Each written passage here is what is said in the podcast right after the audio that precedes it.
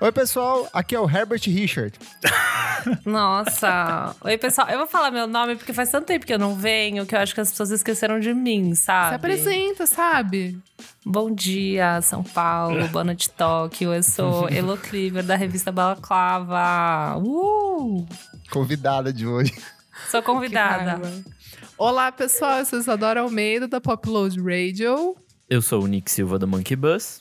E eu sou o Renan Guerra, do Screen Aniel. e no programa de hoje a gente vai falar sobre versões brasileiras de músicas gringas. Os nossos madrinhos pediram e a gente produziu essa pauta especialmente com dicas que eles trouxeram lá no nosso grupo fechado para assinantes. Então a gente vai pegar o que tem de melhor e de pior nessas adaptações nacionais.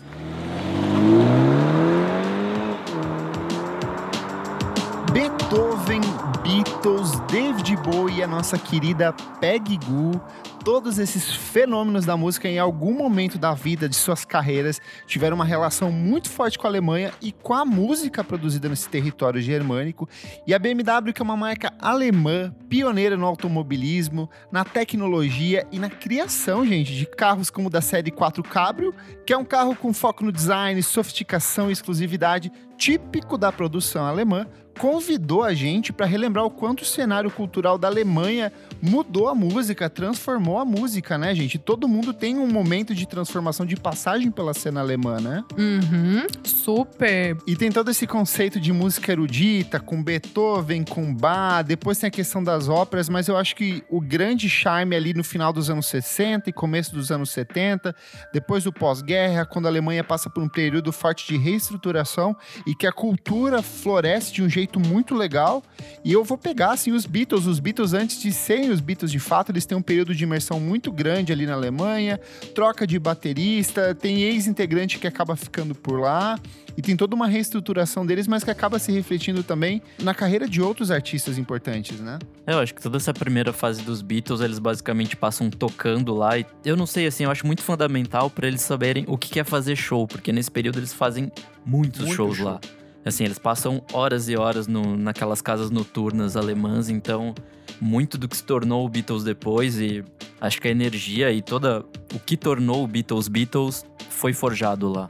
Super. Eu acho que eles acabam indo para Berlim exatamente por causa disso, né? Porque é, é essa efervescência de, de cultura que é muito pioneira, né? Que, que realmente, para você conseguir inovar e conseguir captar coisas para você fazer no seu som, acho que realmente ali era o lugar. E Beatles, né, até hoje, assim, a gente sabe que são os grandes inovadores, então acho que eles beberam muito, muito da cultura alemã. E por falar em inovação, tem uma das minhas bandas favoritas de todos os tempos, que é o Kraftwerk. São alguns dos pioneiros da música eletrônica, são germânicos, e eu acho legal que eles trazem um pouco desse aspecto da industrialização, da modernização, do som das montadoras para dentro dos trabalhos deles, a gente vai ter o Autobahn ali de 1984, que é uma homenagem às pistas, faz essa homenagem à, à, à, estrada, ao movimento, e eu acho que isso se reflete muito no som deles, e não só deles, mas de toda essa cena do kraut rock ali dos anos 70. Então pega Khan, pega Noi, pega um monte de artistas que trazem um pouco dessa aceleração, dessa velocidade para dentro dos trabalhos deles, né? Eu acho incrível, sou muito fã também e lendo sobre, assistindo documentários, é muito legal porque todos eles, né, da, da, das bandas, eles sempre falam sobre essa coisa de reinventar a realidade, né? Ele, era o que eles se colocaram ali, se propuseram a fazer. É muito interessante também que não tem é, um líder, as bandas, principalmente de crowd rock. Então, eu acho muito legal como é essa coisa orgânica que nasce. Né? Coletivo, exato, né? De, de colocar essa força de experimentar, né? Experimental, começam como jams, assim, eu acho muito, muito interessante. E quem também tem uma fase muito importante ali em Berlim é o nosso querido David Bowie. Tem três álbuns incríveis produzidos entre 1977 e 1979, que é o Low, que é o meu álbum favorito meu dele, também. é o favorito da Isa também. Tem o Heroes, que vem a, a, faixa mais conhecida da carreira do David Bowie, e o Lodger, que é um princípio dessa experimentação eletrônica que ele iria mergulhar ainda mais nos anos 80. E essa experimentação eletrônica, ela continua reverberando na cena alemã até hoje, porque o que mais tem são boas festas de música eletrônica e bons DJs germânicos ou pessoas que acabaram mudando, saindo de seus países de origem para trabalhar lá. E aí eu quero pegar como exemplo a nossa querida Peggy Goo, que é sul-coreana, mas que fez uma carreira tocando nas festas em Berlim, né? Super! Ela, ela mora hoje em Berlim, ela fica baseada em Berlim. Acho muito legal porque traz realmente é, essa coisa da, da inovação. Acho que a Peggy Goo é uma das DJs mais importantes, né? Contemporâneas aqui pra Sim. gente, assim. Acho que ela consegue fazer uma, uma mistura muito interessante, assim, e que só original. Eu acho interessante como essa identidade alemã, ela meio que acaba entrando em muita coisa. Acho que principalmente a música eletrônica, ela se molda, né, lá, assim. É, tem o começo da música eletrônica, que a gente já falou, e aí vai se inovando, inovando, inovando, e chega hoje até ter alguns dos DJs mais famosos e mais. as festas mais legais ainda estão lá, sabe? Então, eu acho que essa coisa da música eletrônica realmente está muito ligada com a cultura alemã tem festa, tem selo, tem sonoridade, é muita coisa. A produção germânica é muito ampla, eu acho que vale um mergulho ainda mais fundo nesse cenário. E para ajudar vocês, a BMW convidou a gente para produzir uma playlist exclusiva, repleta de músicas que são clássicos antigos e recentes da produção germânica. E vai ter clássicos do rock, do pop, gente que passou pela Alemanha, que viveu um período muito fértil criativo lá. A gente organizou, a gente, cada, cada integrante do podcast fez uma recomendação incrível disponível para essa playlist para você ouvir aí. Certinho? Certíssimo. Mas antes, o que, convidado Elo Cleaver? Você ainda lembra? Ai, será? Vamos ver, vamos tentar, né, gente? Antes, segue a gente lá nas nossas redes sociais, arroba podcast VFSM em todos os lugares, Insta, Twitter, vem conversar com a gente, é muito divertido. Você também pode seguir a gente na sua plataforma de streaming favorita, essa mesmo que você está usando agora, Spotify, Apple Podcast. É, ajuda muita gente esse like, pessoal, dê seu like. E também apoie a gente lá no Padrim, nos ajude a continuar esse projetinho semanal aqui, que a gente conversa com vocês, traz informações super relevantes. padrim.com.br barra podcast VFSM por apenas cinco reais mensais. Você já ajuda muito a gente, compramos equipamentos, continuamos. Então vai lá, pode dar mais também, fica muito à vontade. E hoje em especial pro Lucas Vunjão e o Romão Martinez, nossos apoiadores lá do grupo fechado. E você que é apoiador, hoje vai rolar o sorteio do brindezinho que a gente preparou para vocês. Lá chique. no final do programa, o Nick já separou os nomes e a gente vai sortear ao vivaço. Vamos Boa. falar sobre música, gente? Vamos! Essa farra. Meus amigos, desde a consolidação da música brasileira, lá no finalzinho dos anos 50, que as versões para os trabalhos de artistas estrangeiros têm se tornado cada vez mais populares aqui no Brasil. A própria Jovem Guarda foi toda concebida a partir do pop rock britânico estadunidense, tipo músicas como Splish Splash, Biquíni de Bolinha Amarelinho e outros clássicos. São todas versões de músicas estrangeiras. Quem assistiu aquela série documental A História Secreta do Pop Brasileiro mostra muito disso, desses artistas que eram fabricados pela gravadora para replicar versões brasileiras de músicas que eram sucessos internacionais, num português mega é, é, embromation, com falas, frases que não faziam o melhor sentido. Às vezes copiava até esteticamente esses, esses personagens estrangeiros. Só que quando a gente chega no forró, no tecnobrega, no sertanejo, isso fica ainda mais maluco, mais ampliado. A gente já fez uma um programa falando sobre músicas que a gente não sabia que eram versões, mas hoje a gente vai se aprofundar nessas versões maravilhosas de música brasileira para sucessos internacionais. Como que foi a experiência de ouvir essa listinha que eu preparei aí para vocês? São as versões que a gente realmente sabe que são versões, né? Porque geralmente vem escrito, tipo, fulano de tal versão para qualquer música. Mas eu acho também que é uma coisa da, dessa. que a gente viu tudo no YouTube, né? Porque muitas delas são é, não autorizadas. E eu Sim. acho que é, muitas vezes, quando a gente tinha contato com essas faixas anteriormente, às vezes a gente nem tem ideia de que elas são versões. Algumas são para hits muito grandes, tipo versão da Adele, versão da Beyoncé. Mas tem outras que são é, versões de músicas que às vezes eu desconhecia. E esses, essas versões de forró, às vezes você conhece por é, CD pirata, essas coisas assim. E muitas vezes a gente não tem essa relação de que é uma versão e elas são completamente diferentes é, da letra da música original, né? Sim. Ah, é. A letra em si é um embromation. O que sobra para mim é só a, a, tipo, a métrica, Tipo, a estrutura da música, o resto é totalmente diferente, assim. Tipo, Sim. de cantar. Mas eu acho interessante isso como eles trocam, né? Aí eles pegam essa métrica da, da palavra em inglês, que às vezes eles não sabem necessariamente o que é, ou a sonoridade que. Ou é, às vezes a- nem os- tem introdução, né? Tipo, e é só uma adaptação, um jogo de palavras ali. É, então eles fazem um jogo de palavras em cima dessa métrica do ritmo e eles criam uma outra canção que às vezes é tão interessante quanto e que traz outros cenários, outros universos e trazem outras coisas que é muito legal, assim. Então foi muito divertido eh, ver algumas que são muito interessantes, outras que eu completamente desconhecia.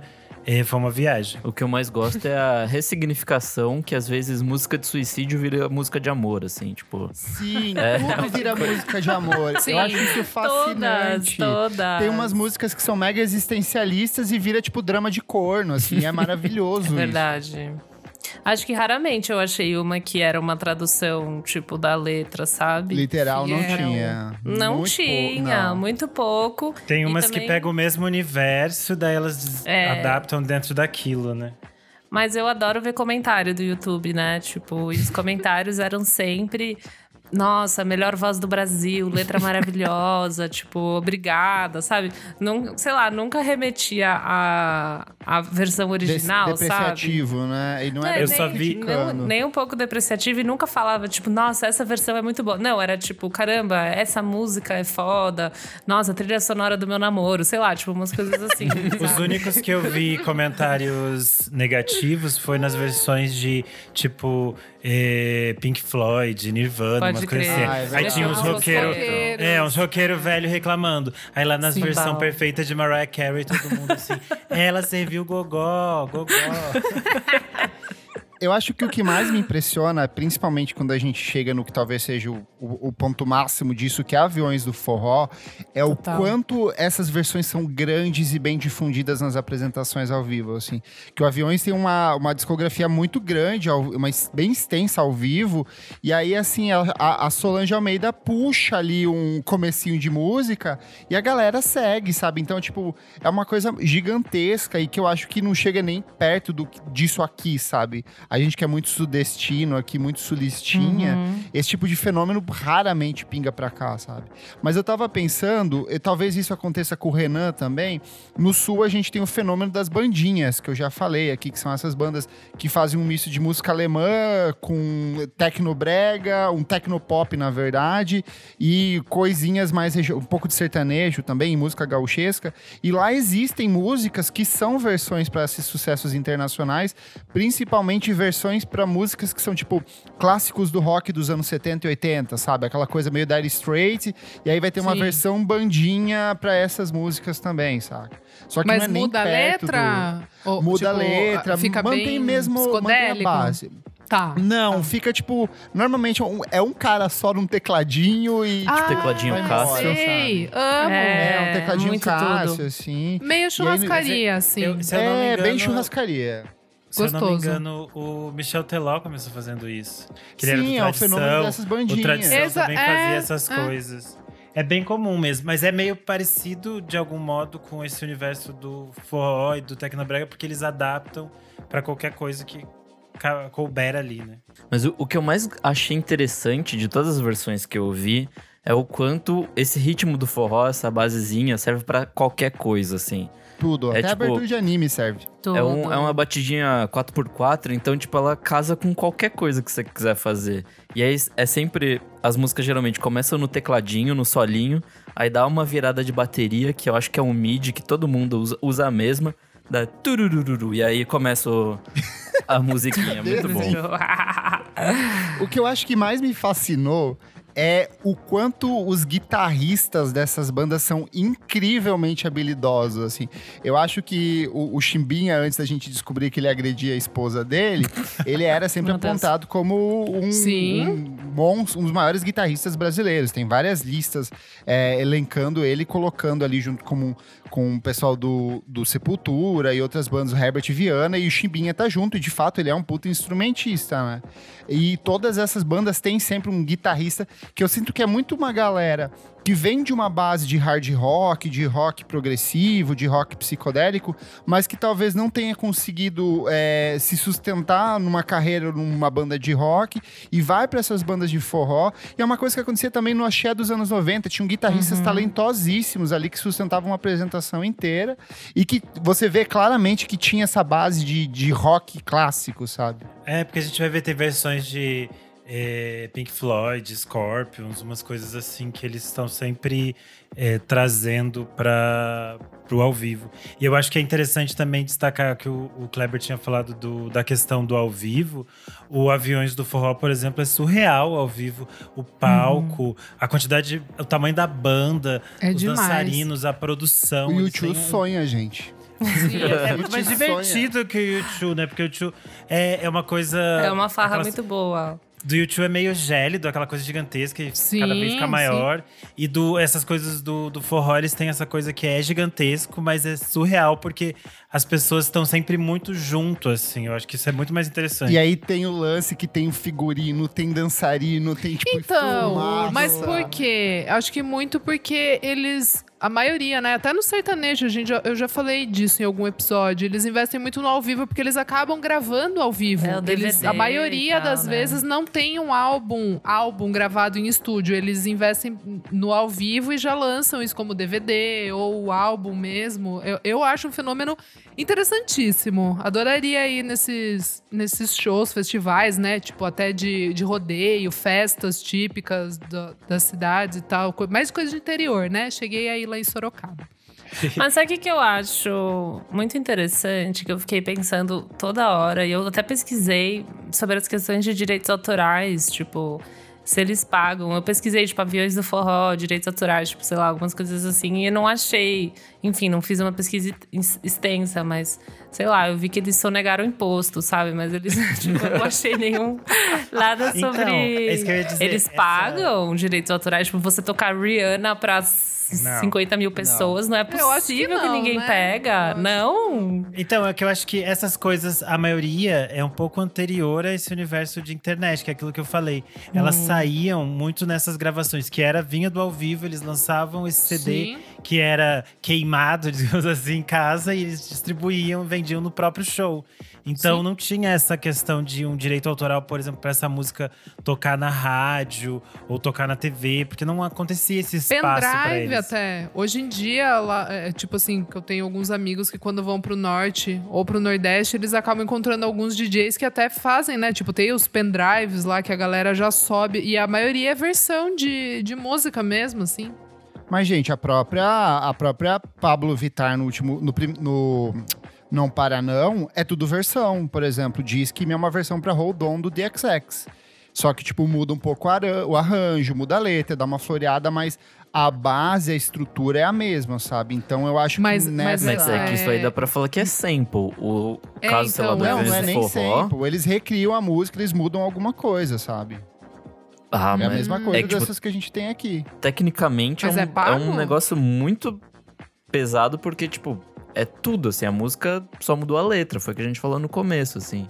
A melodia é a mesma. Então, uma, tipo... o negócio do ECAD, eu fiquei pensando nessa questão de você tocar para tipo, milhares de pessoas Sim. e não dá nada. É muito maluco. Muito além de você, sei lá, colocar no YouTube e ganhar em cima Hoje em dia, tipo, essas paradas do ECAD é super barra, né? Daí só fiquei pensando. E o próprio algoritmo tipo, do YouTube, Rihanna. se for pensar, né? Tipo.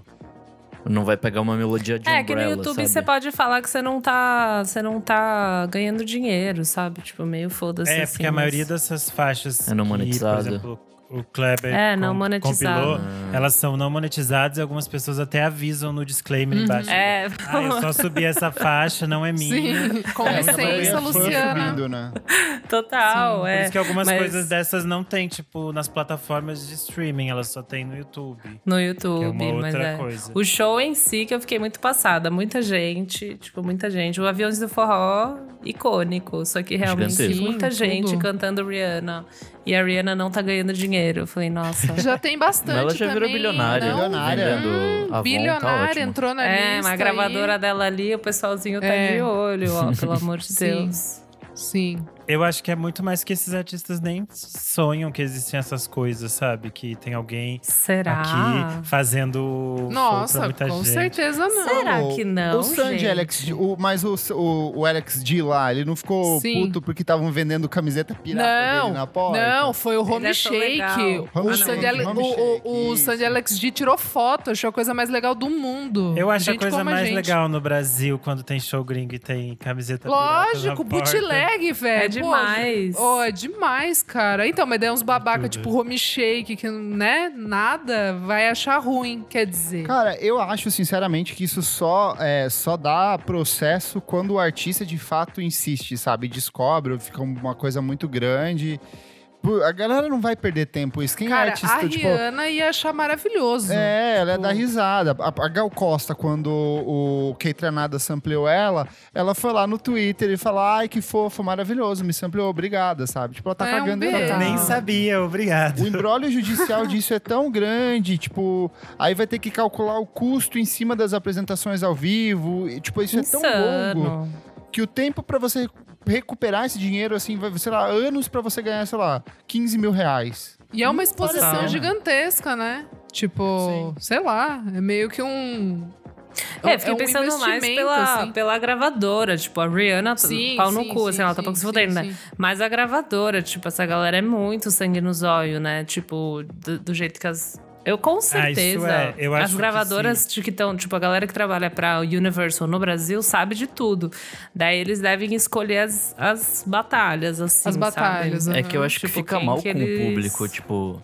A Rihanna gigantesca falando mal do Aviões do Forró. Não que o Avi- Aviões do Forró não seja gigantesco, mas não é um bilionário. Se fosse o contrário, tipo, a Tá Rihanna, pau a pau. a Rihanna roubando Aviões do Forró, aí ia ficar muito mais feio. Tipo, Sim. Ah, É, eu acho que total, tem isso também. Porque é. ia virar, por mais que fosse a gravadora, por exemplo, ia virar, tipo, notícia. Ah, Rihanna processa artistas do forró no Brasil, sabe? E eu acho É, que é tem isso um que lance você falou. cultural se, também Se escolhe as trás. batalhas que Total. vamos lutar. É, eu nem sei o quanto isso é realmente. Porque, tipo assim, querendo ou não, tem um retrabalho, a base é parecida, eles não escondem que é uma versão, sabe? Então. Eu, eu também fiz esse exercício da Elo de, de procurar ali, tentar alguma coisa, mas de fato não tem nada sobre isso, assim, como é cobrado, Não. ou se alguém já processou algo do tipo, muito difícil. O que rola é, às vezes, um artista querer processar o outro porque tá usando a música deles. Tipo, essas versões que são versões de outros, sabe? Mas de peso de gravadora, de fato, não, não achei nada, assim, sobre isso. O Catatal falou aqui no chat real, tipo, da mina do. ah, Ai, Do da CrossFox. Stephanie do CrossFox, que a, a Vanessa Vamos Calcon, começar? né? A gente vai Vamos começar? começar, porque Vamos a gente começar. até falou disso. A gente falou A gente disso. acabou antes de Mas falar a gente disso. tava falando. Hã? Você cortou a gente, grossa. É que ela quer começar A os gente exemplos. Começar Não, os amigo, exemplos. começar os exemplos. Bora exemplificar o papo. Não entendi. Briga, briga. Então vamos puxar aqui pras Briga de músicas. Eu quero começar puxando o que foi talvez a minha maior descoberta nesse processo todo, que é a banda Noda de Caju. maravilhoso. Que é Realmente. maravilhoso. A versão pra My Immortal do Evanescence, que virou Meu Mundo Sem Você, ou a versão pro How Deep's Your Love do Bee Gees, com, que virou Essa Teu pra Calor, mim. É perfeita. Tem a versão de, de Hero da Mariah Carey, que virou Puta, essa é boa. Neon Essa que é o maior sucesso deles, assim. É muito bem gravada, muito bem tocada, é perfeito. Nick, toca um trechinho de uma dessas aí pro, pro, pra gente ouvir. E a galera joga a mãozinha pro céu e bate na palma da mão. teus olhos um raio de sol, no seu toque um grande prazer. Você me olhou, meu coração. Gente, essa versão de How Deep Is Your Love, eu não acreditei. É E tudo. tudo sobre esse vídeo, procure tudo sobre os looks, a coreografia, as escolhas de dançarinos. Tipo, tá tudo muito, muito bom. E no meio ela, tipo, eu tô mesmo em Matão, bora! Tipo assim, sabe? As chamadas entre versos, assim, eu achei muito bom, muito bom. É muito ruim ser sudestino, porque não tem essas coisas maravilhosas aqui. É horrível. Não tem essa farra. A gente não sabe se divertir. Não. Eu achei muito interessante que as músicas estão lá muito claras, qual é a música original, mas a letra cria um universo muito específico da banda e é extremamente divertido. Você entende que é, é deles, apesar de ser, tipo, tem a melodia do original, mas a letra é muito deles e é muito interessante, é muito divertida e realmente fica na sua cabeça, assim.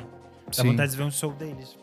A gente falou do, do Aviões do Forró, mas outro que é muito gigantesco é o Calcinha Preta. Sim. E eu Sim. sou apaixonado pela versão Amo. deles pra band do Michael Jackson. É super bonito, eu acho muito Perfeita. fofo. E foi lançada meio que na época que o Michael Jackson morreu, assim, é super Isso. melancólica, sabe? É tipo uma, uma homenagem do calcinha preta para Michael Jackson, sabe? Tipo, Eu acho super legal. Calcinha preta, abismo, Michael Jackson lá embaixo, assim, porque é muito maior. Eu absolutamente amei a versão para What's Going On da For Non Blondes, Sabor de Mulher. Eu não conhecia. É muito bom. Isso é muito bom. Eu não é conhecia Sabor bom. de Mulher. Agora eu sei. Yeah, yeah, yeah. Eu achei Ai, assim, que delícia. icônico e é muito bom, tipo, procura no YouTube, porque é só uma, uma super tchutchuca, tipo, umas fotos que parecem um filme pornô. Tipo, não, Ah, é verdade, parece eu uma pornô a capa dele. dizer. Ai, a tipo, gente estética. esqueceu.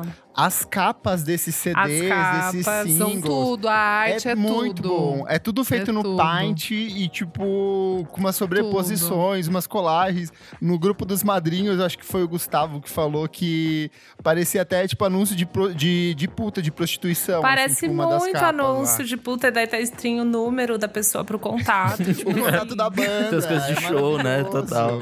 Com uma bunda na sua cara. Tipo, eu gostei muito quando são essas músicas. Lógico que What's Going On não é indie, sabe? Mas ao mesmo tempo não é uma Rihanna. Eu achei muito interessante essas escolhas de tipo um rockzinho, assim. Eu achei muito bom. Nossa, outra coisa que eu amo é que, tipo, sempre tem uma vinheta sonora, tipo, DJ Rogerinho Off Sim. Night. E aí Com vem uma batidinha. É maravilhoso. DJ Nick Silva, o DJ das lágrimas, da, da, da, da, da, da. Daí começa a batidinha do forró, assim, por cima.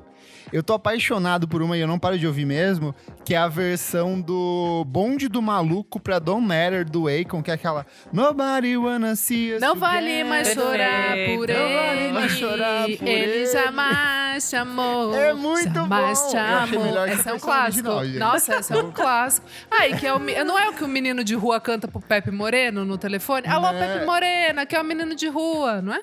Não, ele canta é. outra, é outra Ele coisa. Outra? música, é, é uma música específica. lá. não é, é ô, ô, é essa. Ah, é verdade. É. Na, Ô, na, na, Alô, Pepe Morena, que é o menino de rua, sabe? Esse vídeo é um clássico, gente. Quem, não, quem Ah, nunca viu, vai lá doidas. no... Conversas psicodélicas. aqui. Outra, outra música aqui que eu achei sensacional, banda Conexão.com, que é um drink no bar fazendo uma versão pra Simple Plan Perfect. É, é perfeita. Tem Tudo. barulhinho de É chuva e perfeita, tudo. né? A crise É existencial vira, É tipo, traição. É perfect. É É curioso a maravilhosa. gente notar essa, isso que a, que a Elo tinha falado, ah, For No Blondes, aí que tem o Simple Plan. Aí eles pegam muitas coisas que estão acontecendo naquele momento, independente de Sim. onde vem, do que seja, e transformam em qualquer outra coisa. Porque teve uma fase que o Simple Plan era muito gigantesco no Brasil. sabe? Gigante. Perfect. Tocava muito na rádio. Que é o caso do Os, a banda Os Brothers com a música A Distância, que na verdade é uma versão The End do Linkin Park. Putz. assim. Nossa. É lindo aquele Linkin Park chorando no tecladinho ali, ó. Demais, cara. Um exemplo bom do que eu achei que é tipo de você fazer uma tradução que parece um pouco, é que eu morri, que é a versão do Bad Day do Daniel Powter, aquela Cause You Had a Bad Ah, é Day. perfeita. E daí eles fizeram Me Chame Meu Bem, que tipo, é meio parecido. Só que eu achei Meio, muito bem meio. feito, praticamente melhor que a versão original. Por que não? Melhor que a versão original, assim, de Desejo de Menina, Me Chame Meu Uma Bem. coisa que o Nick e eu estávamos conversando antes de começar é o quanto a versão da Viviane Batidão pra Shallow, que ficou Eu Tô Contigo, Nossa. é muito melhor do que a versão do Luan Santana e da Paula Fernandes. Tipo, a letra é muito melhor, a melodia. Faz algum batidas sentido. é- Fa- A letra faz sentido, verdade. tipo, sem aquela bobeira de, Sim. tipo, o Gustavo Juntos e colocou aqui, Shallow bola a. Paula Fernandes pra mamar, bota mesmo, porque, tipo, é muito, muito melhor. Cara, juntos e Shallow Eu acho que isso é interessante da gente pensar, porque a gente falou dessa questão de ah, eles têm o direito autoral ou não.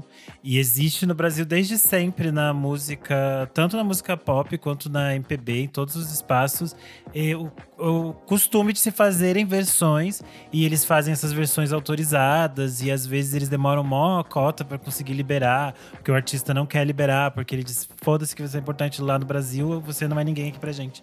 Não vamos liberar.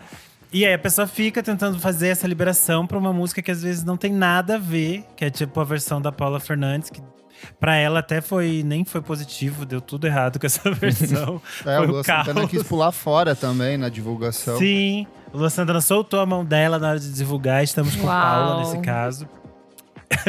Mas aí tem, tem muitos casos na, na história da música brasileira de outros artistas que eh, pegaram música de fora e daí tinha essa autorização. Alguns deram certo, outros deu tudo errado. Uns viraram o latino, que vive disso, Sim. e outros não.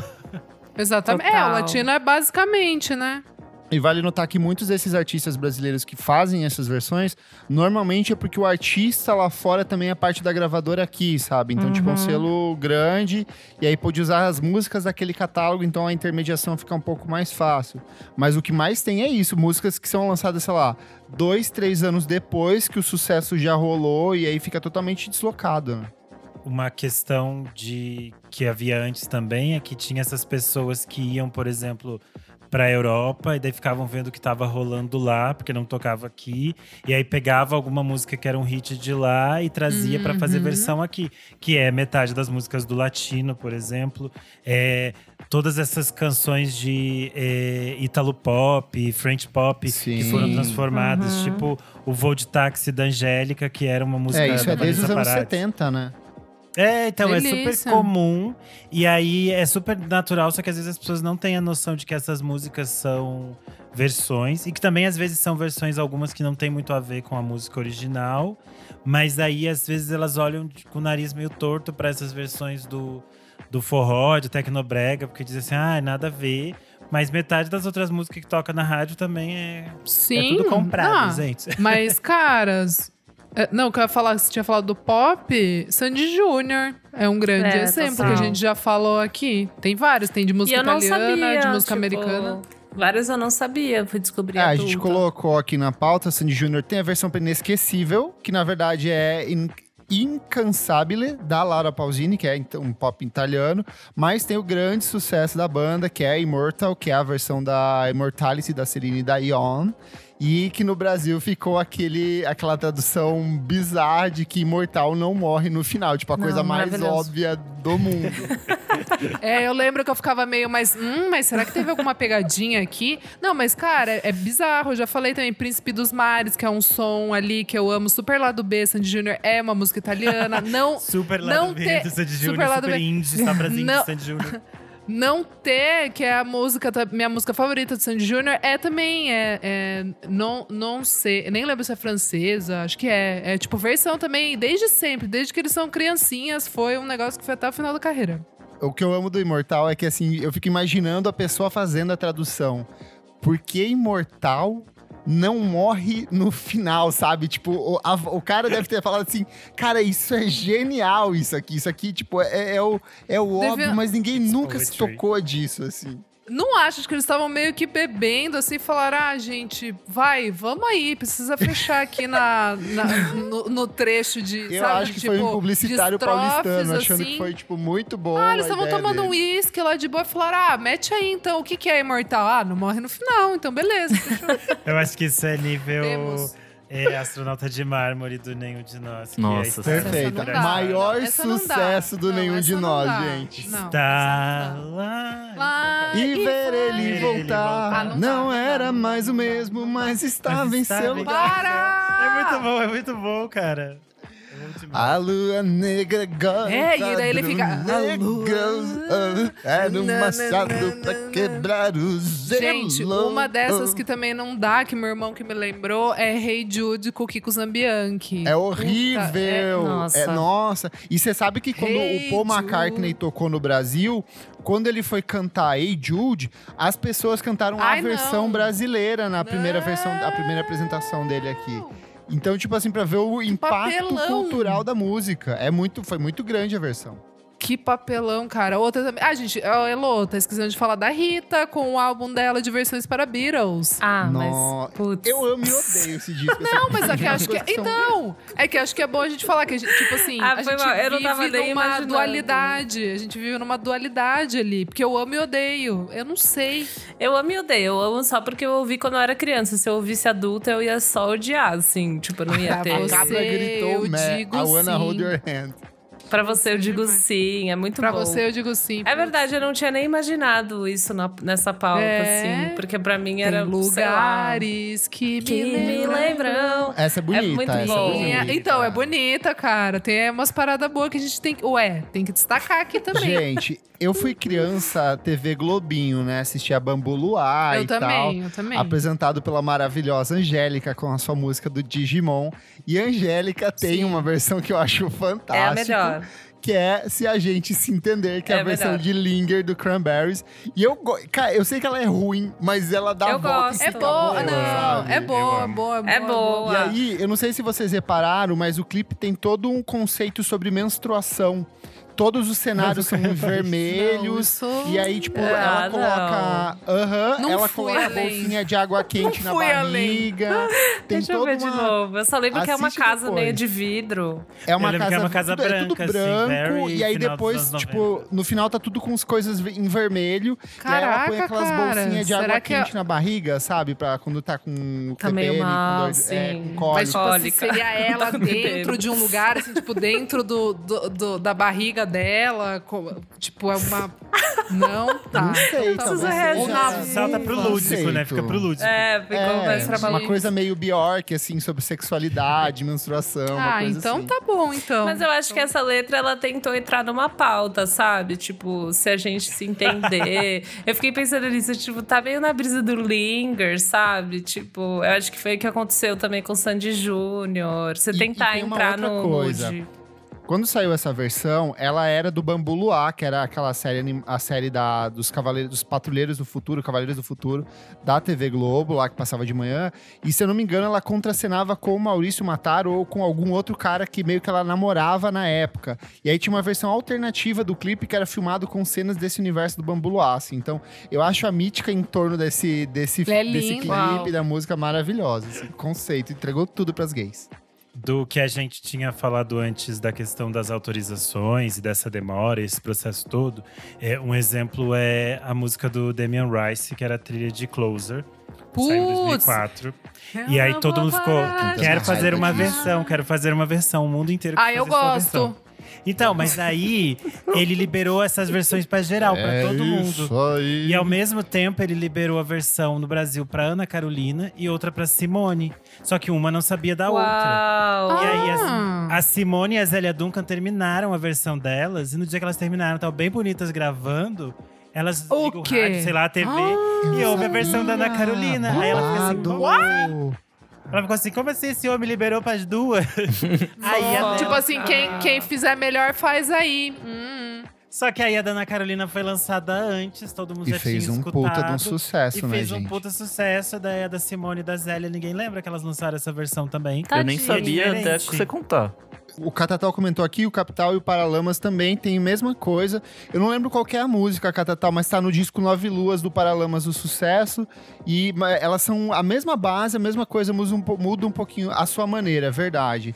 É, só que Ah, ninguém é? lembra. É. É, A, a versão do Putz, Paralamas eu foi amo. lançado, É tipo, verdade. três anos antes, alguma coisa assim. Sim. E, mas sim. o que fez o sucesso foi a versão do. do É do Argentina. Capital. É música ligeira. Isso. Música ligeira. Isso. Na, na, na, a De música, música ligeira. ligeira, ligeira. É, putz, A, a. Ana Carolina, o outro, o grande hit dela, aquela Entre Nós Dois, sei lá, é, um, Sim. é uma tradução também. complicado. É?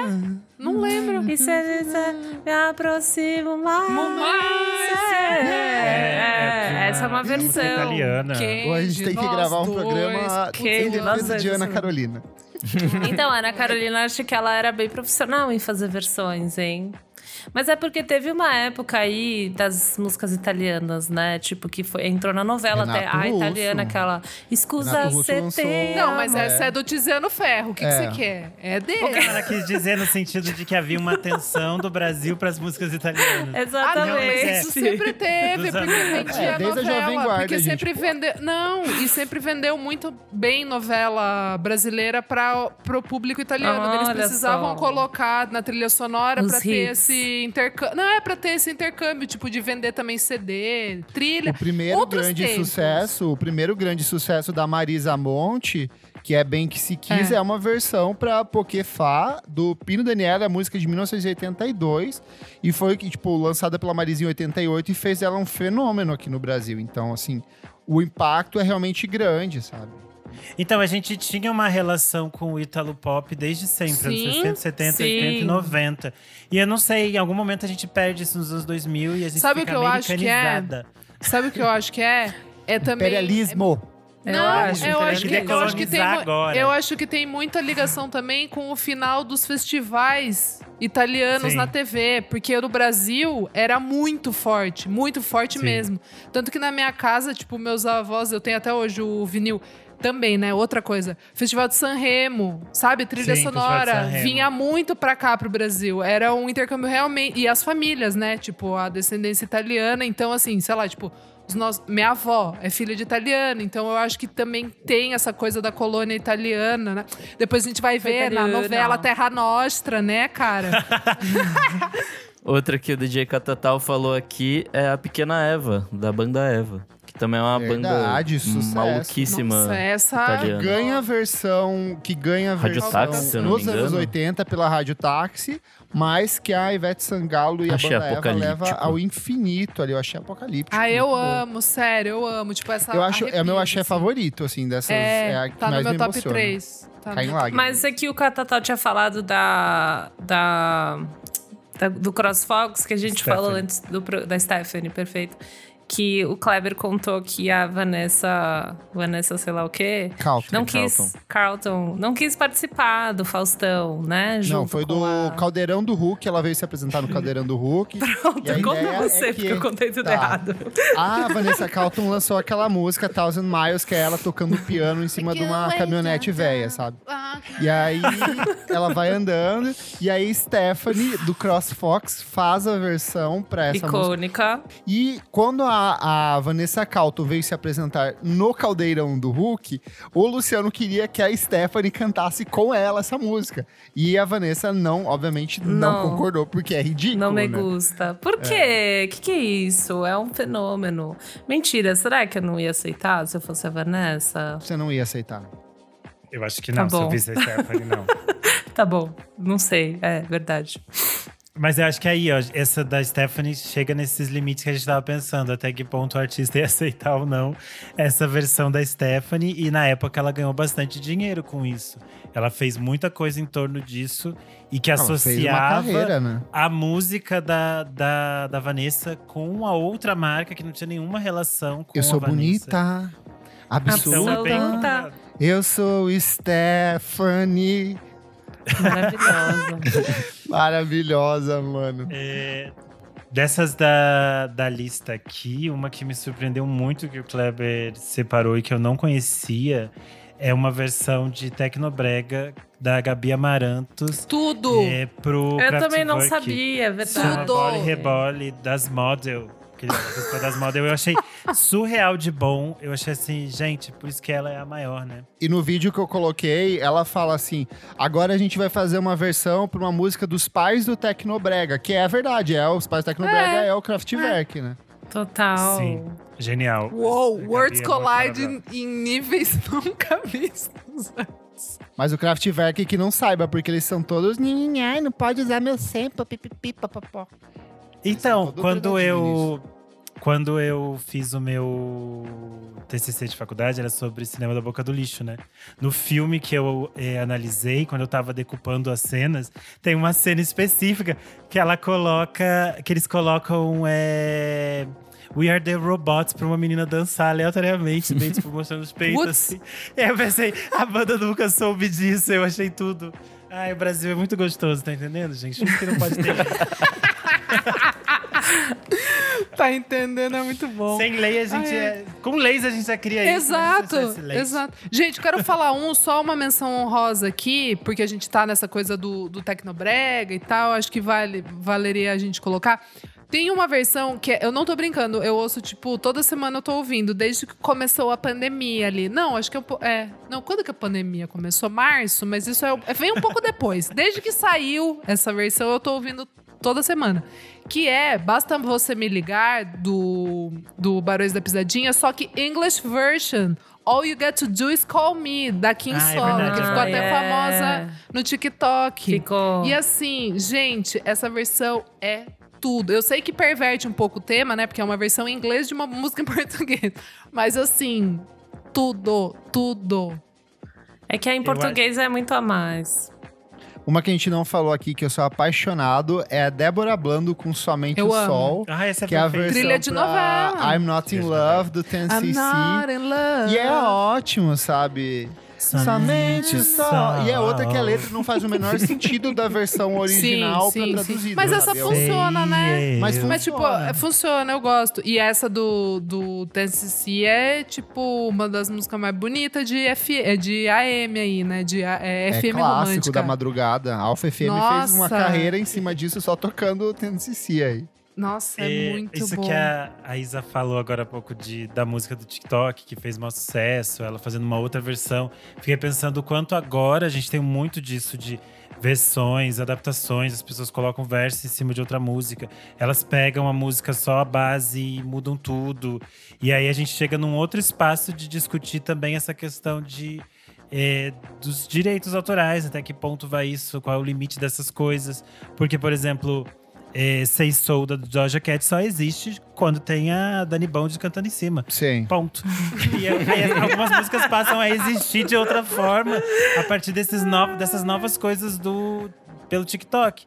E alguns artistas que não existiam antes, eles também passam a existir a partir dali, tendo essa liberdade de criar até que alguém proíba, né? Muito bom. Não, mas de verdade, eu acho que algumas dessas versões, assim, tipo de. Principalmente forró e tecnobrega pra música gringo, é, eu não sei o quanto isso é de fato uma cópia, porque pra mim é, é- vira uma coisa tão autoral e tão própria da banda que é difícil você falar, ah, eles estão copiando, sabe? Tem outro sentido, outra estrutura. Não sei, pra mim é um campo muito cinzento, assim, não tem uma resposta em cima disso, sabe? Artista que quer cobrar que lute, mas continuem fazendo, gente. Eu acho maravilhoso. Sim. É que eu acho interessante essa escolha de você pegar. É, Será que é porque eles já sabem que essa linha, tipo, a linha de voz já é um hit, sabe? Meio que você não quer criar uma música do zero. Será que é uma questão de que você acha que vai bombar mais? Ou porque, você- por, tipo, é, limites pessoais, assim, de criação? Isso que eu fiquei pensando. Tipo, você vai pegar uma música da. Da Rihanna, você, não, tipo, a galera vai gostar porque já é um hit. Ou Eu porque, acho que é tipo, por aí. Eu acho que é Eu por aí. que de essas já grandes uma coisa por isso. E aí, e Tá também pode ser uma coisa Meio meio que- tipo de. Sabe aquele episódio que a gente falou de cantar errado? A gente pode ter um pouco disso, de Sei. começar um embromation em cima da música X que tá rolando e aí criar uma coisa nova, assim. Sei. As do Aviões do Forró dá pra ver que elas, eles sempre fazem alguma versão de algum sucesso específico, que não necessariamente é um artista que talvez eles ouçam. Tipo, eles têm versão até do Justin Bieber. Eles fazem muito aquilo que bom. tá, tipo, muito em alta. É, acho que tá é em alta, né? É, A galera já é interessante conhece. enquanto a sonoridade traz e faz uma outra lógica. Tem alguns outros que dá pra perceber que é alguma música que eles gostam muito e eles transformam de uma outra forma. Tipo, as versões da Mariah Carey, é, Pink Floyd ou dos Scorpions, por exemplo. Tem umas coisas assim que eu acho que tem uma relação de que eles gostam dessa música e Que quiseram volta fazer pra uma aquela versão coisa de, deles, de rock anos 70 e 80, que é o que essa galera curte, né? Eu achei muito louco que é, é, é, tem uma aqui que o Kleber colocou, Mara Pavanelli, icônica, fez uma versão de Empire State of Mind. E é Keys. perfeita. Eu largo tudo. Tipo, maravilhoso. Mas a questão é que foi muito engraçado. No começo da apresentação, ela falou, tipo assim. Eu escrevi, eu escrevi uma aqui pra vocês, sabe? Tipo, meio que. A autora. Entendi. É, Entendi. tipo, ela falando de um jeito começou a funcionar. E realmente, tipo, a letra dela, tá ligado? Mas o que eu achei muito bom ela falar isso no começo do Porque cai a casa, né? Tipo, ela tá trazendo um hit, assim, então. Essa Eu escrevi compus essa daqui pra, é, essa vocês. compus pra vocês, sei lá. Eu falei, Mara, tipo, que autoestima, né? Tipo, você poder falar isso assim. Então daí eu fiquei Cara. pensando nisso, assim, de você, sei lá, de você gostar de escrever, mas você não quer, sei lá, sabe? Eu falei, nossa, será que ela se sente assim? Daí. Mas enfim, chapei. Chapei em cima da saber. Mara. Não Chapei em cima saber. da autoestima da Mara. Não sei. não Uma que eu saber. achei muito maravilhosa é Te Amo Pra Sempre, que é, é The Final Countdown. Eu achei Sim, Nossa, é muito bom. absurdo. É incrível. Eu achei Essa é realmente muito absurda. boa. Maravilhoso. Te amo pra. Alguma coisa assim, tipo, é bem. É bem pra cima, entendeu? Tipo, otimista no amor, cara. Puta, eu achei foda. E o clipe, eles de mão dada, assim, tipo, a gente vai Sim. vencer no amor, sabe? Nossa, bonito demais, cara. Tem uma coisa que eu acabei não colocando aqui na pauta, mas é um fenômeno que é versão brasileira, mas, por exemplo, Sigur Ross e DXX. Na publicidade, nenhuma dessas dois, dois artistas autoriza o uso das músicas deles em publicidade. Então se convencionou fazer versões brasileiras em publicidade de músicas do Sigur Ross. Então é muito Galera, comum, chupinha uma vez por ano tem uma versão brasileira disso, assim. Então é muito, muito comum. né? Eles fazem numa escala acima, ou mudam um acorde ou outro, mas a base, se você for tocar, é a mesma Já coisa ouvimos, de XX. Tipo, rola todo ano rola isso. Teve alguma vez que eu acho que o Sr. Rosa abriu um espaço no site deles para as pessoas do mundo mandarem as publicidades que usavam de forma ilegal as músicas Sim. deles. Nossa. E aí tinha tipo um é compilado muito, é do muito. uso ilegal das músicas deles pelo mundo. E era, era bem interessante, porque eles realmente não autorizam quase nunca. É, uma outra pessoa que não autoriza quase nunca as versões é o Bob Dylan. E tem muitas versões dele, inclusive aqui no Brasil tem muitas, muitas. E aí eu acho que dá, um dia dá pra fazer um programa só disso, falar. Ficou horrível, ficou feio, ficou legal, ficou um monstro. Ai, vamos ficam um fazer. monstro. Vamos fazer mesmo. Mas aí o- a questão é que parece que, se eu não me engano, quem é autorizado é o. O Zé Ramalho, não é? O disco dele é Nossa, autorizado. ô, essa é Mas meio as- osso. tem outras versões. Bate, bate, bate na porta Na do porta céu. do céu. Essa é meio Nossa, osso. Então, mas é um disco inteiro de versões. Tem um É verdade, é verdade. Ah, é? Não sabia. É, inteiro. É, um verdade. disco. E ele É um tem disco? autorização. Não, mas tu- não, tu, ih, até aí, até aí, poxa, a Yoko deu versão pro. Pra quem que é? Pro Paulo Ricardo, né? Quem que é? Depois tirou. Depois tirou? Depois tirou que a Globo não pode reusar usar na reprise do Viva. É, do da Estrela Guia, né? Ah, é Nossa, verdade, do é Imagine. verdade. Pode crer. Mas eu gosto da Loucura, versão né? pra Negro Amor. Eu acho que virou uma adaptação muito bonita, assim. Até na versão do Engenheiros do Havaí eu acho bonita, tipo, a versão de Negro Amor. Que é, bonito que é mesmo. eternizada na voz da Gal Costa, né, gente? Pelo amor de É, Deus. é que foi escrita pelo Caetano com o Péricles Cava- Péricles Cavalcante. Então são duas pessoas que entendem, que compõem meio que numa métrica próxima dessa maluca do Bob Dylan. Eu acho que por isso faz um pouco de sentido, sabe? Mas é engraçado porque o conversa. Bob Dylan é brasileiro, né? Avô do Felipe Dylan. As bobeiras aí, hein, que você fica falando. gente, mais alguma? Não, eu tava pensando, a do Ira deve ter. Eles, então, era. era... É autorizada porque eu tinha o CD do né? acústico do Ira, a versão de Training Van que ficou. Ah. Como é que ficou o nome aqui? Ah, é? Pra ficar comigo. Pra ficar Porque tá comigo. num acústico Pra ficar MTV, comigo. né? Deve não é Sem mais que não é demora. autorizado, Pra né? ficar comigo. De Gente, vez. Eu quero, eu quero fechar com uma aqui que meu irmão me mandou. Eu nem sabia. É do Léo Jaime, se chama Sônia. É É, uma versão para Sônia. Sunny. Não fica se esfregando porque eu tô de sunga. Exato. É, então, é Amiga, uma fala versão um pouco a le- pra a- a letra. Wo- Não, é, não, é, não. Primeiro a gente tem que começar do começo, que é uma versão para Sunny do Stevie Wonder, que na verdade quem escreveu é um cantor de, jazz, de soul jazz, Bob Reb, 1960 e pouco. Uma E música aí, Léo. Jaime, eis que. Puta, tá letra bonita, sabe? Assim, pô. aí o Léo Jaime me, me vai e arma dessa. Kleber, quer, você já cantou nessa parte aí do. Fica se esfregando. Mas assim, é.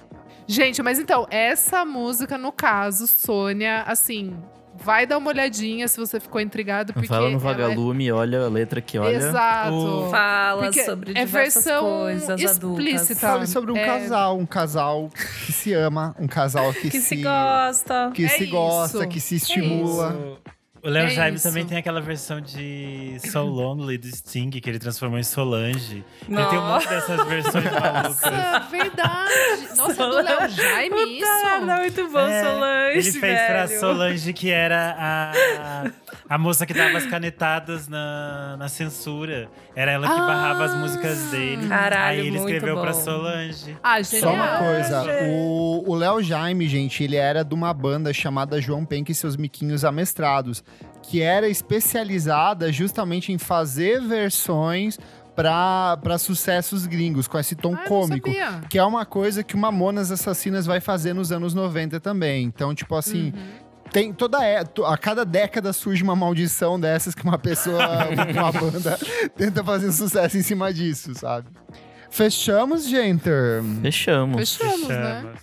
E vocês, meus amigos ouvintes, se sentiram falta de alguma música, de alguma versão que a gente não citou, vá lá no nosso Instagram, arroba podcast VFSM, na edição deste programa. Conta quais são suas versões brasileiras favoritas, ou as que você mais odeia, ou ou as mais bizarras que a gente acabou esquecendo, que a gente vai ler na próxima edição.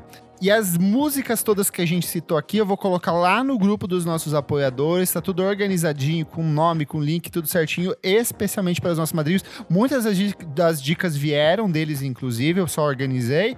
E aí eu coloquei mais um monte de outras coisas bizarríssimas. Então, se você é apoiador, exclusividade para você. Certinho? Certo. Vamos pro próximo bloco do programa. Não paro de ouvir.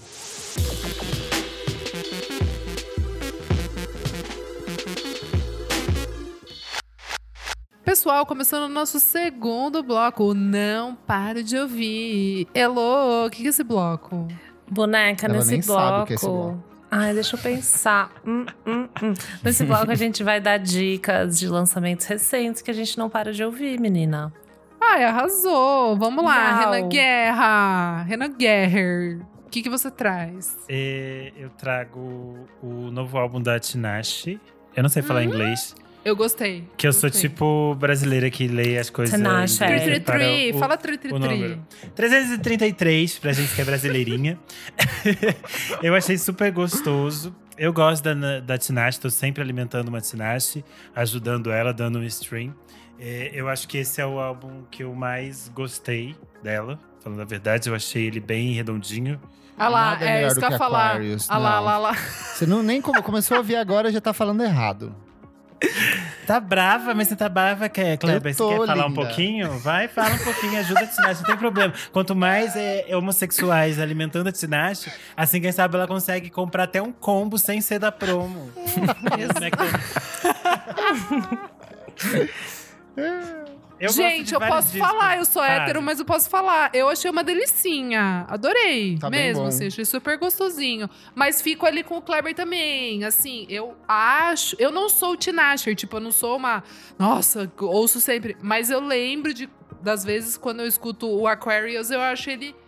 Não sei, acho que o impacto, a gente sente mais o Sim. impacto. Esse, eu acho que ele tem umas, ah, uma estética um pouco mais agora do momento, assim, que tipo, mesmo Ele é mais Cat, as- eletrônico também, é. E Tem muita é mais as meni- batida. é, que, essa- que essas novas meninas estão trazendo, assim, pro som, sabe? Sim. Enfim, acho que é isso. Mas eu acho que ele é mais consistente em relação às outras, outras cantoras, até porque Mais a Tinashe maduro. é a produtora do disco, ela produz muitas das faixas. E aí tem o charme que tem, tipo, Keitranada, tem Jeremy, tem muita gente incrível participando do álbum, assim. Pra mim, ele entra na mesma linha da, da Kelani, daquele disco que ela lançou no passado, sabe? Aquele, que é um disco muito gostoso de R&B, assim, com acabamento um pouco acima da média em relação a esses R&Bs um pouco mais comerciais, saca? Sim. Boa. Mas eu achei, eu achei muito interessante, assim, porque a gente sempre fica com, com dúvida se ela vai conseguir fazer o que ela realmente quer. Porque sempre tem um monte de coisa ah, por trás dela pra ela conseguir produzir, e eu acho que tá bem acabado, assim. Tanto que ela falou, ela deu algumas entrevistas, ela queria algumas parcerias que ela não conseguiu, ela queria fazer algumas outras coisas que não rolaram. E eu acho que ainda assim ela conseguiu entregar algo bem sólido, assim, bem gostoso de ouvir. Espero que ela consiga o sucesso que ela merece, a minha menina. Acabei de mandar Vamos- aqui um cupomzinho pra ela, pra ela fazer um pedido hoje à noite aqui. Pra Boa. O cupom do Fala pra ela baixar o app. Manda um pix pra O ela. que, que você traz? Gente, acho que eu vou fazer pique convidada mesmo, porque eu não sei que que falar o que eu tô ouvindo, sei lá, lançamentos do último mês, sabe? Tipo assim, Tá bem ridícula, porque faz tempo que eu não falo. Então, vou falar umas coisas que eu tô ouvindo. Mais antigo, que eu acho que eu vou falar, que é um disco novo da Lucy Dacus, que faz tempo que saiu, E mas aí, eu o que, que você achou? Ah, eu não achei, tipo, tão bom quanto os dois últimos, mas eu gostei muito de algumas letras. Achei algumas músicas, tipo, muito pesadas. Eu acho que ela trata mais a sexualidade dela, que eu acho que ela, tipo, deixava bem mais. Tipo, não dizia com tantas letras, sabe? As coisas assim. Então eu achei muito lindo. Algumas músicas me fizeram chorar. Hum, É, eu sou muito chorona. E daí Você temos assistiu o. o, Ah. o Tiny Desk dela? Não assisti. Ai, Ela gravou na escola dela, é muito legal. É muito Meu, bonitinho. Tiny- esses, essas lives Tiny Desk, Tá eles vindo, estão tá assim. vindo. Tão pesado. Tá pesado. Caramba, tá muito pesado. Temos o novo da Willow, que eu amo, eu sou fã da Willow, tipo assim, ouvindo Fofíssimo. muito. E uns feats, in- uns feats interessantes, né? Além do, Tra- do Travis, teve a música com a Avril, eu achei legal. Eu já vi que vocês já falaram sobre, que vocês postaram no Insta do novo da Billie. Eu que não sou Billie Eilish, estou ouvindo muito e gostando demais. Ah lá.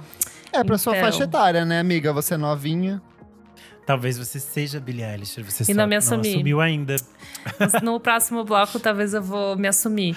Mas é, eu gostei muito, porque é isso. Eu acho que, como todo mundo sabe, é que eu gosto muito de letras. Eu me, eu me relaciono muito com as letras. Eu achei que nessa ela veio, tipo assim, veio o que Bem veio, falou o que sente.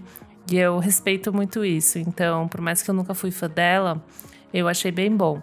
E uma, um single que saiu essa semana que eu estou ouvindo muito é o novo do Unknown Mortal Orchestra. Saiu uma música chamada Ah, That Life. minha dica.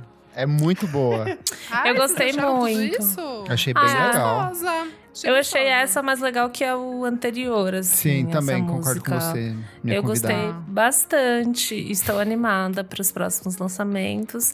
Eu fiquei pensando, deve ter mais coisa que eu ouvi nos últimos, no último mês aí que eu não falei, viu? Me desculpa, Tudo mas bem. acho que esses foram, Tudo foram os bem, a meus gente releva highlights. pros convidados. Obrigada, esse, gente. do, esse do Unknown que ela falou, vocês viram o clipe? Sim, é Vi, da. A lindo. menina. Ela é puppeteer dos, dos Muppets e do Vila Sésamo. Tipo, ela Achei trabalha muito nessas bom. É muito séries. divertido. Quem não assistiu o clipe, assista, gente. É muito fofinho. Muito fã mesmo. Eu Eles gosto devem deles. anunciar o disco logo, logo, assim. Ele é, É, muito bom, já, né? já. Ele o é último muito foi 2019, Verdade, é só ele, né? 2018. É, e aí, Ruby- é que eles estavam comemorando os 10 anos de lançamento do primeiro disco.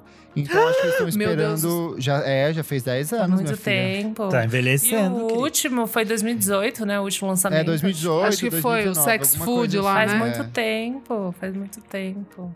Tá bem na mesma. Uma estética parecida, né? Tipo o timbre da guitarra. assim, Mas é, eu aí acho ele faz que eu- é ele, É, assim. é É, é- tá ótimo. Tá ótimo. É que os Tá dois tudo primeiros discos foram uma vibe, o resto é a mesma e continua. É. Tipo Red Hot Chili É. Peppers. Ficou mais maluquinho. Mas essa música nova tá igual as músicas do segundo disco, que era aquela psicodelia meio suja com uma vibezinha de R&B de fundo, assim, que é o Sim. que ele faz, sabe? Mais tranquilinha. Boa. Vamos lá. É isso. Kleber. Vamos lá. De single, a Keder Livansky, que é uma produtora moscovita que eu gosto bastante, anunciou Gostei o disco também. dela novo, que se chama Liminal Soul. Ele sai em outubro. E ela lançou essa música que se chama As Nós Níveis Odenviaik, que em português... É aqui, ó. que em, em inglês significa Se perdeu, se perdeu. Up. Me perdi aqui na, no idioma sou troglodita. E aí, tá muito boa. Ela é mais, mais voltada pro Dream Pop, menos pra eletrônica, mas é bem gostosinha também. Saiu o EP novo do Baltra, que é um produtor residente em Nova York, que já trabalhou com aquela Park Andin e mais umas outras galeras. Ele é um dos nomes mais legais que tem do Lo-Fi House e ele lançou esse disquinho de quatro faixas que se chama Dreaming of a Disco. Bem gostosinho pra ouvir dançar em casa. Discos teve a Tinashe com 333, muito bom. O T.I. Segal lançou o Harmonizer, que é um álbum surpresa. Ih, muito Muito bom, ia dar de dica. Achei É bem, interessante. Você quer que eu, dê? eu deixo pra você, então, Não, amigo. pode falar, a gente fala junto. Ele lançou esse disco que é o Harmonizer, lançou de surpresa. O último álbum dele tinha sido de 2019.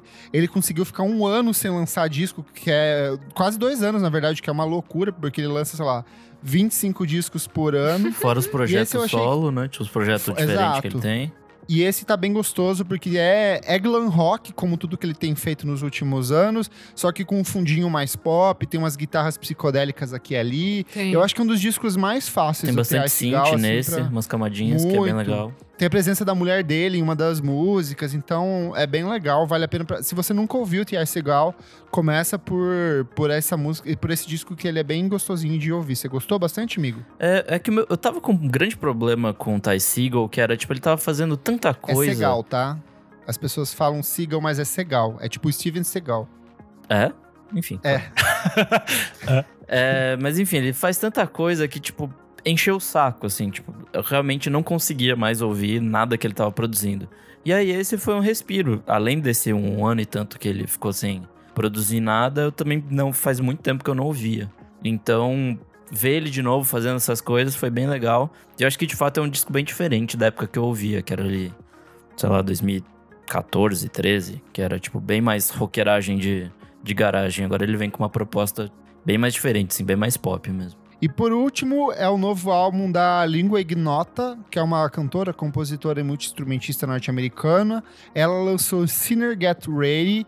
Ele é um disco mega operístico, dark. Ela vem de uma pegada mais industrial, só que esse disco é um pouco mais acústico, tem uma instrumentação mais bem acabada, ele é mais bonito, assim. Mas as letras continuam fazendo a mesma pegada do que ela fez nos últimos discos, que é muito elemento religioso, umas interpretações sacras e umas coisas que vão meio que do céu ao inferno, assim, mesmo dentro da mesma canção. Então é muito bonito de se ouvir. Amigo Nick, o que, que você traz? Eu tenho aqui alguns singlezinhos que eu ouvi essa semana. É, de novo, Big Red Machine, eu trouxe eles acho que semana passada, mas eles lançaram mais Hum. uma essa semana, Bem a boa. Mimi, e tá muito braba. Esse projetinho do Aaron Dresner aí. e do, do Bon Iver é maravilhoso. Então, assim, união de duas pessoas geniais. Tá vindo muito convidado, é bom. Essa semana tem uma mina chamada Isley. Eu não, nunca ouvi falar dela, mas enfim, É porque ela é compositora de músicas da Beyoncé, de Hum. muita gente, assim, ela é uma dessas meninas de estúdio. Então eu acho que ela tem pouquíssima coisa autoral, mas ela tem mão e um monte de letra foda, assim, sabe? Pô, ela tem uma voz bonita, assim. Ela, tipo, esse pai é meio Sim. cia, assim, tipo, que se escondia e agora tá, tá vindo pra frente. Mas enfim, muito boa. A, a segunda é a música nova do The Weeknd, Take My Breath. Achei Eu divertidíssima. gostei, bem boa. Veio com um clipe também, bem, bem divertidão, assim. Ele tá, de fato, seguindo os passos aí do, do Michael Jackson, mas agora ele vem com uma pegada, tipo, bem mais eletrônica, assim, me- é, meio Daft É Punk, quase talvez. anos 90 ali, né? Em alguns momentos. Ele transita entre anos 70 e anos 90, fica, tipo, pulando de um canto pro outro, assim. É, assim, R&Bzão bonitaço. É, a próxima, Jair Naves, com Breu. Ele lançou essa música essa semana. Hum, E Choraços. o começo do- da música tem um relato sobre o cachorrinho que tá ficando cego e tal. E confesso que dei uma emocionada aqui em casa.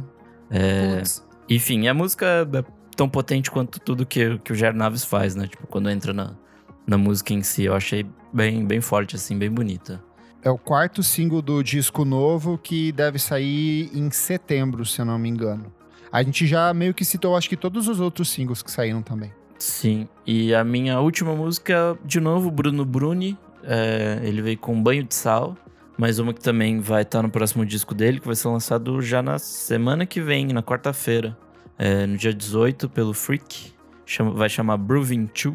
E também é aquela mesma coisa super divertida desse jazz meio de brincadeira, assim, apesar de eu saber que não é de brincadeira, né? Ele é super fã, assim, super leve. e é muito legal. E é isso. Boa. E você, Isa? Amigos, é, gostei bastante do EP do R. Rocha, né? O Conterrâneos Estrangeiros. Achei bem gostosinho, assim. Bem bom. É, Você é é um o li- livro também?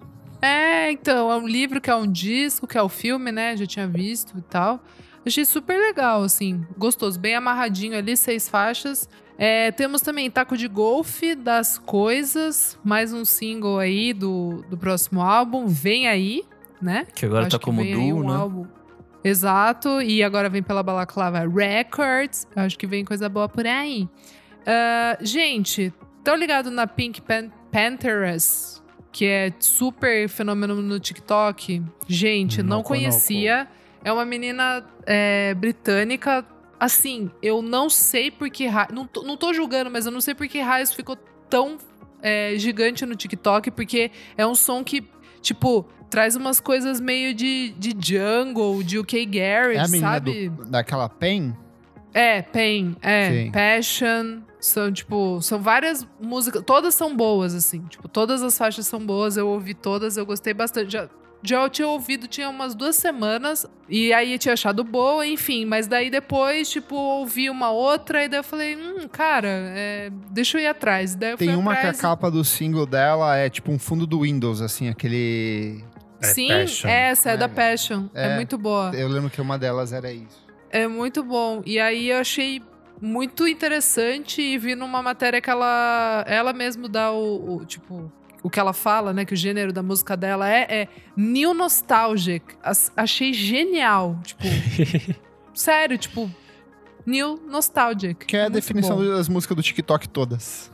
É, então, mas, mas que, que é que tem esse apelo, assim, achei muito, muito boa. É, e outra artista que eu descobri que eu achei muito boa, assim, tipo, uma delicinha, acho que vai vir meio na, na vibe Casey Musgraves, assim, e já até é assinada pela Interscope. É uma cantora chamada Alison Pontier. Ela é norte-americana e ela faz meio que. hum, um country pop com uma sensibilidade índia ali. Achei bem gostosinho. O EP chama Faking My Own Death. Achei muito legal. A identidade visual dela é muito bonita. Achei bem boa. E, por último, para fechar, gostei muito da faixa Aquamarine, da Hand Habits, que vai sair álbum novo agora em outubro. Bem bonita, assim, tipo, música delicada, bonita. Acho que quem gosta do, do Big Red Machine, que o Nick falou, acho que, que vai Pra mim curtir, lembrou assim. muito Arthur Russell, assim, tipo, a Então, questão da batidinha, o delicada, né? sintetizador. É. E a produção é, da Sasami, aquela Isso, guitarrista que a gente gosta isso. bastante. É parte do disco novo que vem, acho que em outubro, se eu não me engano, Outubro, tá saindo. é, é. Dia 22. Gosto bastante Sim, do trabalho achei bem, de Delu. Achei, achei bem chique. É isso. Bora lá para o nosso terceiro bloco. Você precisa ouvir isso.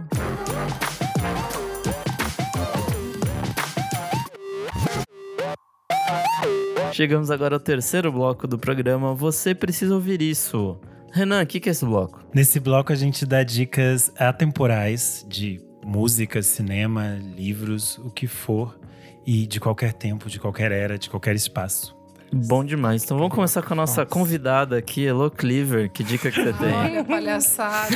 Ai, gente, eu não tô nem achando ruim porque eu sou a primeira. Normalmente as pessoas esquecem de mim, sabe? então, foda-se. Bom, como eu falei que nesse bloco é, eu ia sair do armário como uma Billie Eilish, brincadeira, mas enfim.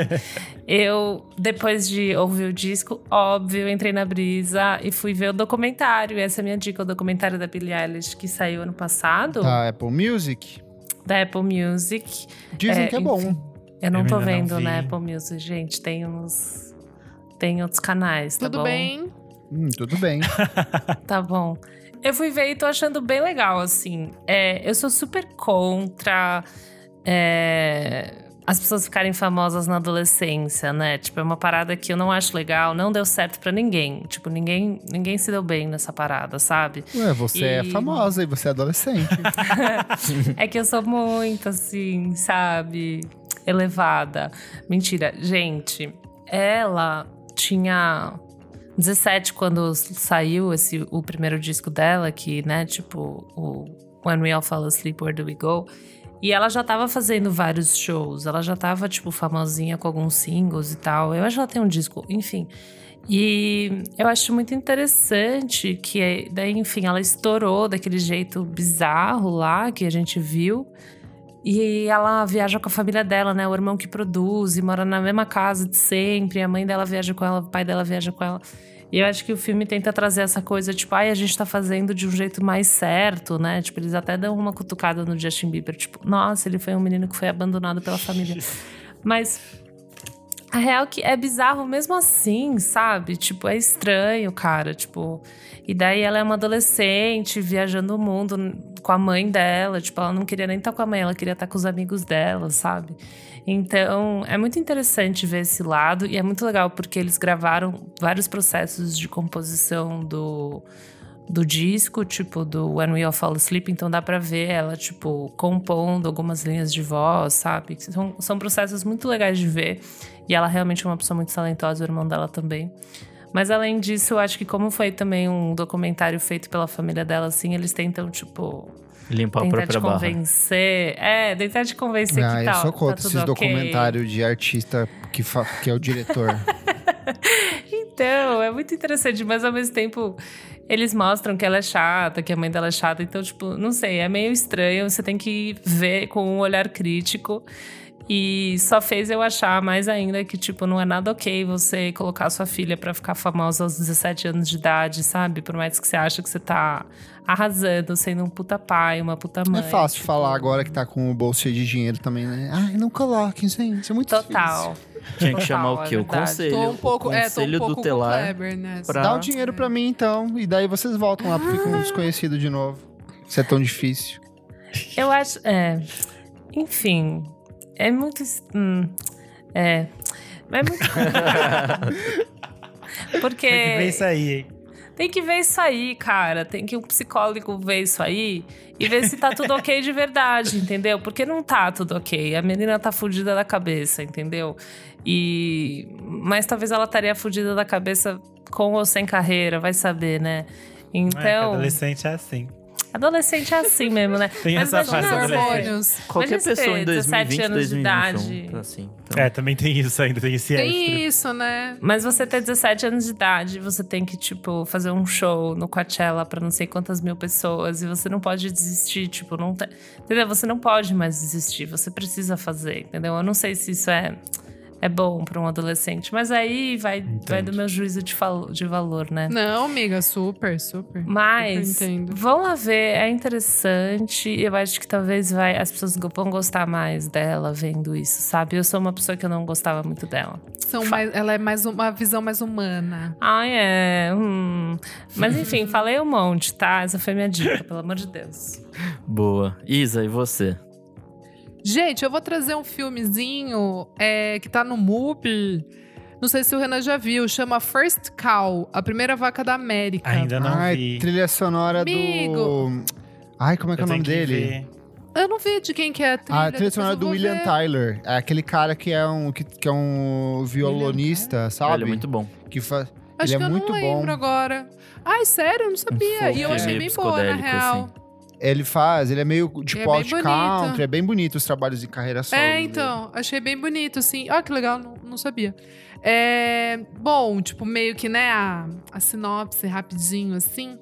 É, em, em 1820, nos Estados Unidos, o pessoal tá começando, né, os, os desbravadores ali, os, o pessoal tá andando pela América. Tá chegando em lugares que, que só tinha, né, é, indígenas.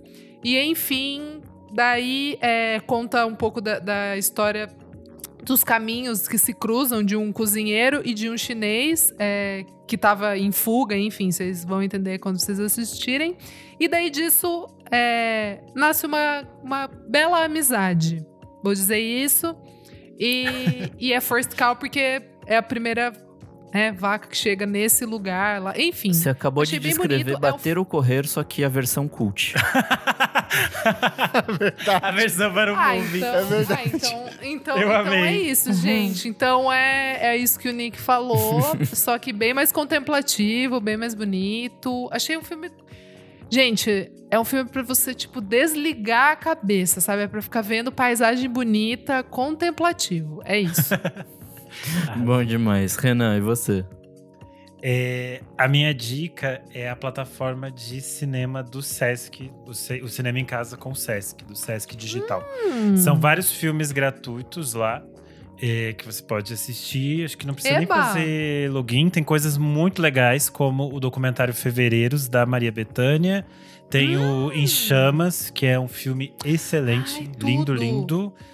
É, tem muita coisa lá, dá pra vocês darem uma pesquisada. Eles é, renovam essa, essa, esse catálogo de vez em quando, uma vez ao mês, mais ou menos vão entrando coisas novas. A minha dica principal para se ver lá é Cidade dos Sonhos, do David Lynch. Mulholland Ai, Drive, tudo, que melhor filme. Eu amo tanto esse filme. Tudo. É, pra mim é o melhor filme do século XXI. É o maior do David Lynch. É, ele, pra explicar pras pessoas, é assim: a Naomi Watts ela chega em Los Angeles, ela quer, tipo, criar uma. fazer uma carreira de atriz. E daí ela tá tipo, começando, né? Ela vai alugar um quartinho, fazer essas coisinhas pequenininhas que você tá começando uma carreira. Só que aí é um filme do David Lynch e aí vão acontecer coisas inexplicáveis. Para assistir o filme, o David Lynch até fez uma listinha. Tem, são 10 ou 15 dicas de coisas para tentar entender o filme. Eu já assisti esse filme umas 10 vezes, já assisti com a listinha, sem a listinha, já dei check na listinha do David Lynch. Eu nunca entendi. E eu acho que não é pra entender. Porque o legal é você vivenciar a experiência que é Mulholland Drive. Então a minha dica é: você faz um, drink, uma bebidinha ou qualquer coisa, pode ser um cafezinho, alguma coisa que dessa maluquinha, e vai assistir esse filme e se divirta, porque é uma das É coisas. legal mais ver a dois esse filme pra conversar depois. Tipo, uma das primeiras vezes que eu assisti, eu assisti num, num ciclo de filmes e debates que a gente fazia na faculdade. E é bem legal conversar sobre isso depois. Tem, muitos, tem muitas teorias na internet. Tipo, acho que o Nerd Sim. Writer tem um filme, um- um- uma discussão em cima que é bem legal, assim, que ele não fala assim, ah, o filme é sobre isso, mas ele faz uns aprofundamentos sobre temas que eles trazem dentro do filme, assim. Sim, É bem bonito, Tem muitos caminhos para se, pra se adentrar no universo de Cidade dos Sonhos. É, vale depois que você assistir o filme, você ler todas essas coisas, porque tem muitas dessas coisas que o Kleber falou de teorias e de análises mesmo de diferentes cenas, porque algumas delas têm diferentes leituras, assim. E é um dos papéis da, da carreira da Naomi Watts, ela tá surreal e ela própria é apaixonada por esse filme. Ela sempre fala que foi a coisa mais maravilhosa poder trabalhar com o David Lynch. E é uma, uma obra muito genial, assim. Então assistam. Boa. E é de graça. Boa, bom demais. Kleber, e você? Vou começar com uma animação que o meu amigo Gabriel Rolim, que está de aniversário na gravação deste programa, recomendou. Feliz B-Day, Rolim! Parabéns, Rolim. Ah, se chama Trem Infinito, é uma produção do Cartoon Network e só que você encontra na HBO Max. É bem curtinho, cada episódio tem tipo assim 11 minutos, a primeira temporada tem 10 episódios e é muito bonito porque você acompanha a jornada da Tulip, que é uma menina que é desenvolvedora de jogos, que ela acaba entrando num trem infinito e tem toda uma jornada sobre luto, sobre depressão, sobre sobre isolamento. Então são uns episódios muito contemplativos, não é uma série feliz, embora tenham sejam uns episódios muito bonitos, então vale a pena assistir. Tipo, eu fiquei imaginando uma criança assistindo isso, tem uma- uns debates muito bonitos sobre luto, sobre isolamento, então é bem, bem sensível, a trilha é bonita, a animação é bonita, vale a pena assistir. É, eu vi o Esquadrão Suicida 2, é, gostei bastante, direção do, do James Gunn. O filme anterior, nem perca Horrível. seu tempo assistindo, porque é horrível. Mas esse novo é bem divertido e tocam versões, várias, três músicas brasileiras ao longo do filme, assim. Tem aquela parceria sonora, da tipo, Drica Bar... Por toda é muito boa, assim. É, é, a trilha e é bem usada, é bem empregada. James Gunn, ele sabe empregar bem o uso da trilha sonora. Então tem a música lá da Drica Barbosa com a Carol com K, é, tem uma versão da Cell e tem mais algumas coisas ali que é bem, é bem divertido de assistir, tipo, pra desligar o cérebro e dar umas, umas risadas engraçadas. E por último, um perfil no Instagram de um menino que é ilustrador. Caiu no meu, no meu, no meu Instagram, eu postei no meu Stories, e aí ele veio falar comigo, ele falou assim: Eu adoro o podcast de vocês, então, tipo, fica a recomendação.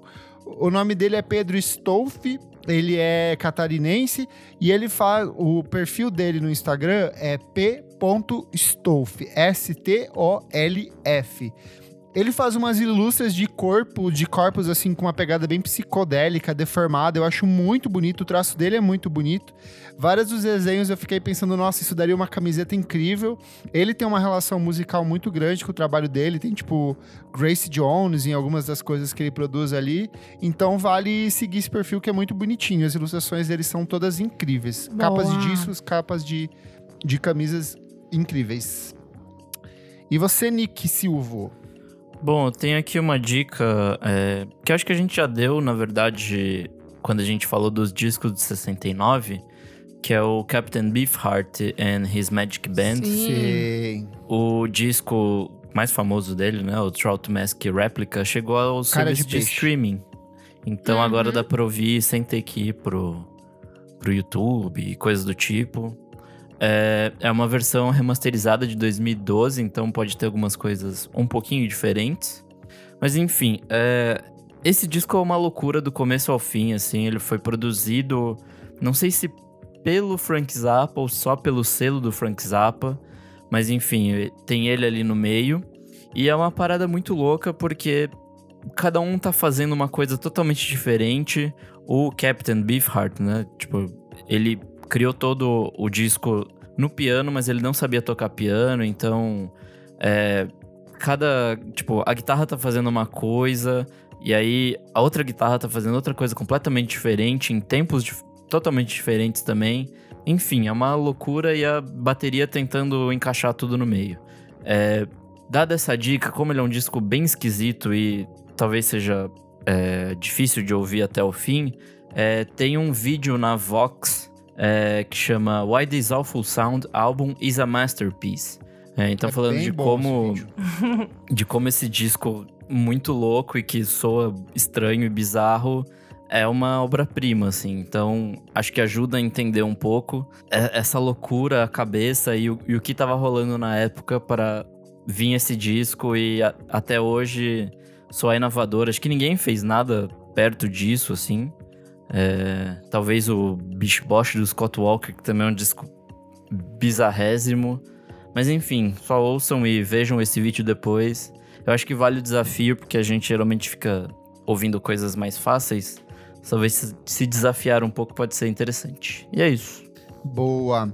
Comentários referentes à última edição do programa número 155, em que recebemos as maravilhosas Roberta Martinelli e Sara Oliveira para falar sobre grandes amizades da música, edição que você ouve a Isa chorando ao vivo no minuto Fofa. 50 e poucos minutos. É, Vamos ver aqui. Comentário do Olho Ouvido. Ele falou assim: esqueceram de falar do combo de sertanejo dos anos 90. Zezé de Camargo e Luciano, Leandro e Leonardo. Chitãozinho e Chororó, também conhecidos como pai da Sandy Júnior, que gravaram até um especial pra Globo no final do ano. Inclusive, o termo migos vem depois que morre o Leandro. Tipo, Ai, era amigos, aí gente. fica só amigos. É verdade, o Ai, termo veio gente. daí. É porque eles usavam a camiseta, lembra? Eles Cada um usavam a uma Eu camiseta. letra. sei, mas, gente. E o, e o A era justamente o do Leandro. O Tche- Tchecão, arroba Thiago, falou que episódio maravilhoso. Me deu um quentinho no coração, me fez rir das histórias e me emocionar com a Isadora e a Roberta Martinelli no final. Continuem esse excelente trabalho e contem sempre com a minha contribuição. Haha, PS, quero um episódio de fofocas. Fofocas edificantes a gente vai fazer. Comentário do Atanabe Matheus aqui, ele falou: Gostei demais do episódio. Estou adorando os temas. Primeiro, os filhos da música e agora os amigos da música.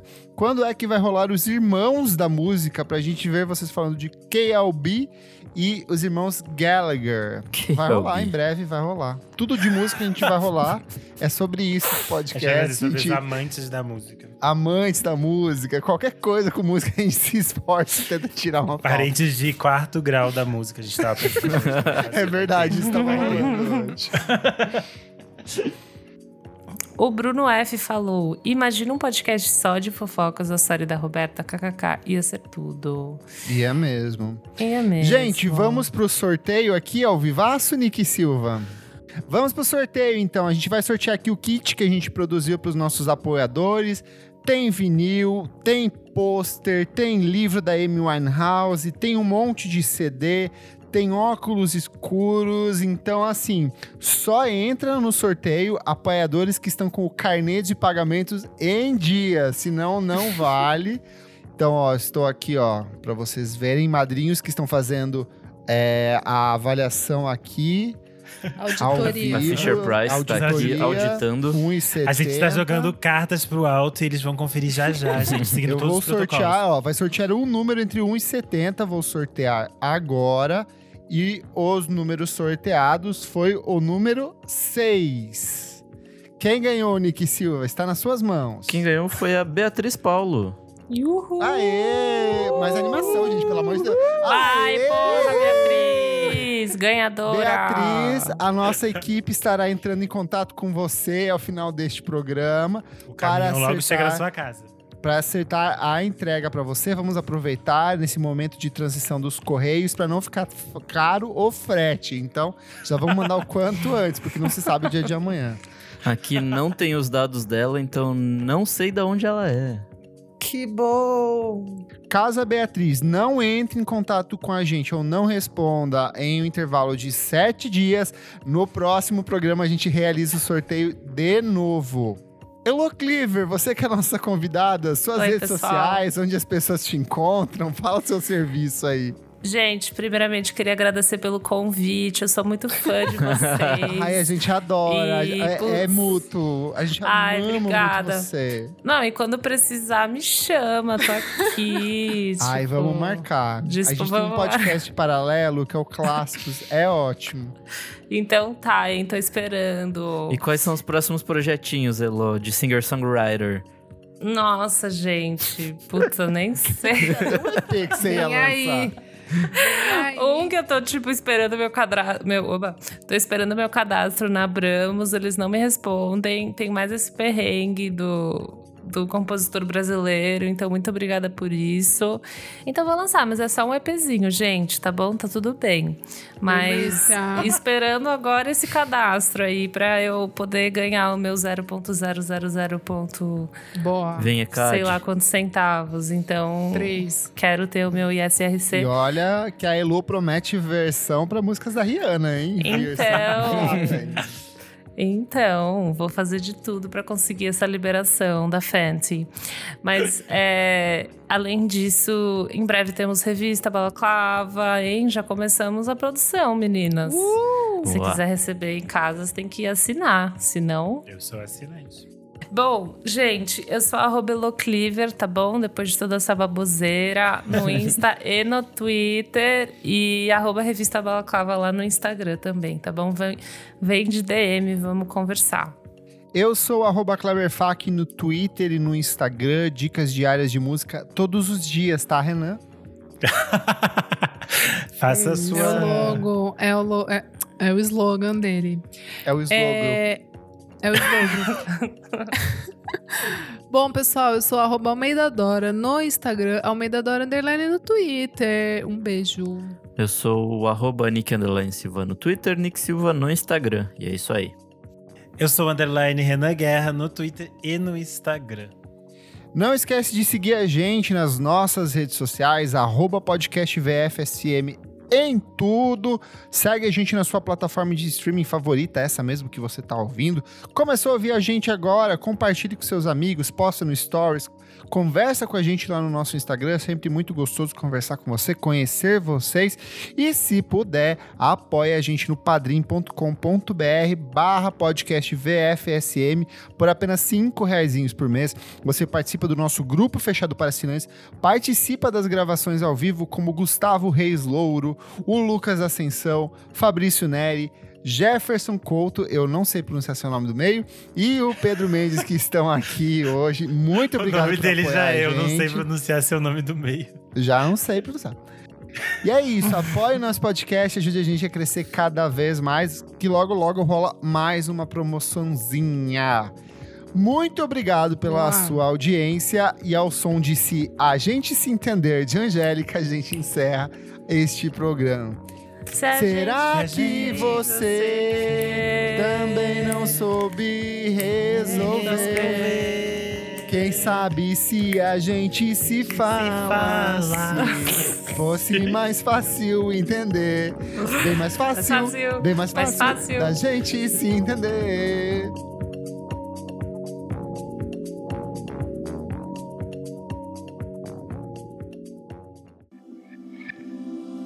Esse podcast foi editado por Nick Silva.